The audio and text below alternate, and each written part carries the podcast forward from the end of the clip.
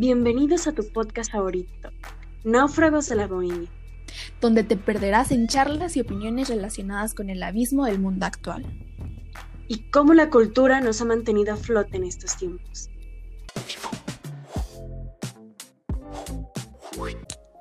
Buenos días, queridos oyentes. ¿Cómo se encuentran el día de hoy? Nosotras, Alexa y mi compañera Dana, nos encontramos muy felices por esta edición de su podcast favorito. En el capítulo de hoy hablaremos de una de las bellas artes que más relevancia tiene en la actualidad, el cine, la cinematografía, como quieras llamarlo, y cómo se ha visto afectada por una situación que nadie imaginaba. Comencemos.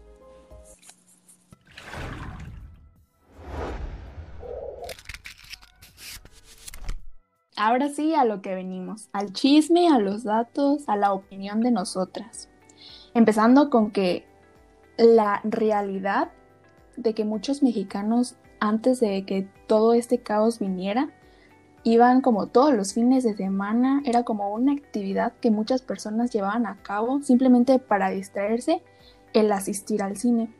Y si bien es claro, en México eh, tenemos como esa accesibilidad a que la tarifa es muchísimo más barato que si la comparamos con otros países. Por ejemplo, en México, si vamos al cine, en la entrada gastamos entre 3, 4 dólares. Si vamos a otros países como Estados Unidos, una persona con el simple hecho de comprar un boleto gastaría hasta 10 dólares, lo cual pues sí es una gran diferencia. Ahora, empezamos. Tú, Alex, durante este tiempo, ¿has comprado alguna plataforma de streaming? Sí, lo he hecho. Eh, solamente he contratado Netflix durante varios meses porque, bueno, a mí me gustaba mucho ir al cine y pues con esta situación creo que no es una actividad necesaria. Así que dejé de asistir y me parece que las plataformas de streaming son una buena manera de seguir conectado al cine. Y la verdad se me hace súper impresionante como todo el cambio que tuvo, o sea, como la aceptación de las personas, porque obviamente al estar encerrado, sobre todo como los primeros meses, que era como la aceptación para, pues como para adaptarse, eh, pues sí subió demasiado como el consumo de estas plataformas. Eh, por ejemplo, no sé si tú ahorita tengas con unos datos, pero a lo que yo investigué, porque sí se me hizo sorprendente, es que durante los tres meses del 2020, simplemente en México, eh, Netflix aumentó eh, una gran tarifa de, pues sí, aumentó un 21% simplemente en nuestro país. Es simplemente increíble cómo esta pandemia ha beneficiado a empresas de streaming eh, como es Netflix, como acabas de decir, solo un 21% en México es simplemente impresionante. Aunque también eh, plataformas de streaming que brindan servicios pues de este tipo no la han visto demasiado bien. Podemos tomar el ejemplo de Disney Plus que decidió no estrenar la película de Mulan, por ejemplo, en cines y hacerlo en su plataforma. Eh, la película de Mulan costó 200 millones de dólares y solamente pudo recaudar, un 70 millones de dólares. También lo podemos ver con la película de Pixar Soul, que recaudó, que recaudó solamente 71 millones de dólares, pero costó 150 millones millones de dólares hacerla.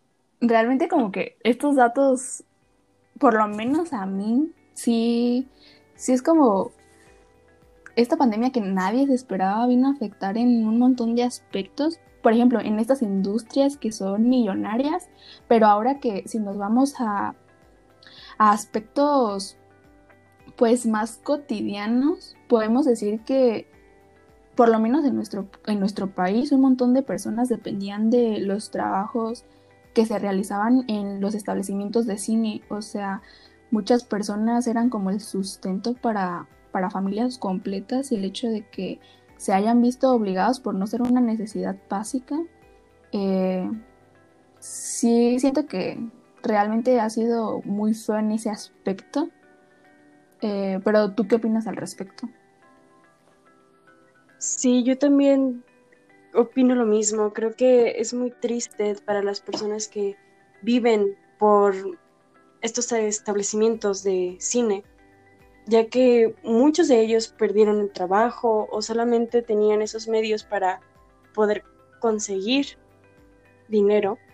Y bueno, el cierre de, eh, de los cines, en los establecimientos de cine, afectó a 50.000 trabajadores de manera directa y 150.000 trabajadores de manera indirecta, lo cual es muchísimo, muchísima, muchísimas personas quedaron sin este poco sustento que tenían en medio de una situación tan desastrosa como lo es una pandemia, donde conseguir trabajo fuera de estos lugares también es muy difícil. Y pues considero también que es muy triste, ya que el cine, ir a ver una película, no es una actividad esencial, por lo que las visitas también bajaron demasiado. Exacto. Y eh, pues ahora como simplemente para que ustedes, las personas que nos, eh, están escuchando, eh, la industria del cine en México tuvo una pérdida el año anterior de 14.600 millones de pesos. O sea, simplemente como el imaginar el panorama y las consecuencias que trajo consigo. Pero ahora, una de mis preguntas, una de la que estaba como preparando la bomba es, ¿crees que realmente el cine va a desaparecer después de toda esta situación? Yo personalmente creo que el cine cambiará para siempre. No puedo imaginar al cine siendo lo mismo que ha estado siendo estos años. Eh, me parece un poco triste, pero bueno, eh, creo que es cosa de reinventarse y bueno, que estas salas de cine sigan eh, presentes, aunque no sigan abiertas. Y esperemos que en un futuro estos establecimientos, estas experiencias no desaparezcan y de alguna manera cambien para el bien de todos. Sí, y ya, finalmente en lo personal pienso que las plataformas de streaming van a seguir y siento que muchas personas van a escoger la comodidad de quedarse en su casa y escoger el contenido que quieren a ir al cine y gastar más dinero porque pues si bien México es una de las como de los países donde es muy barato, pues tampoco es como lo más accesible para todos y siento que es más cómodo como quedarse en la comodidad de la casa, eh, pero ya veremos si opino lo mismo que tú, que si no se reinventan, si no se renuevan, sí puede haber un caos en un futuro.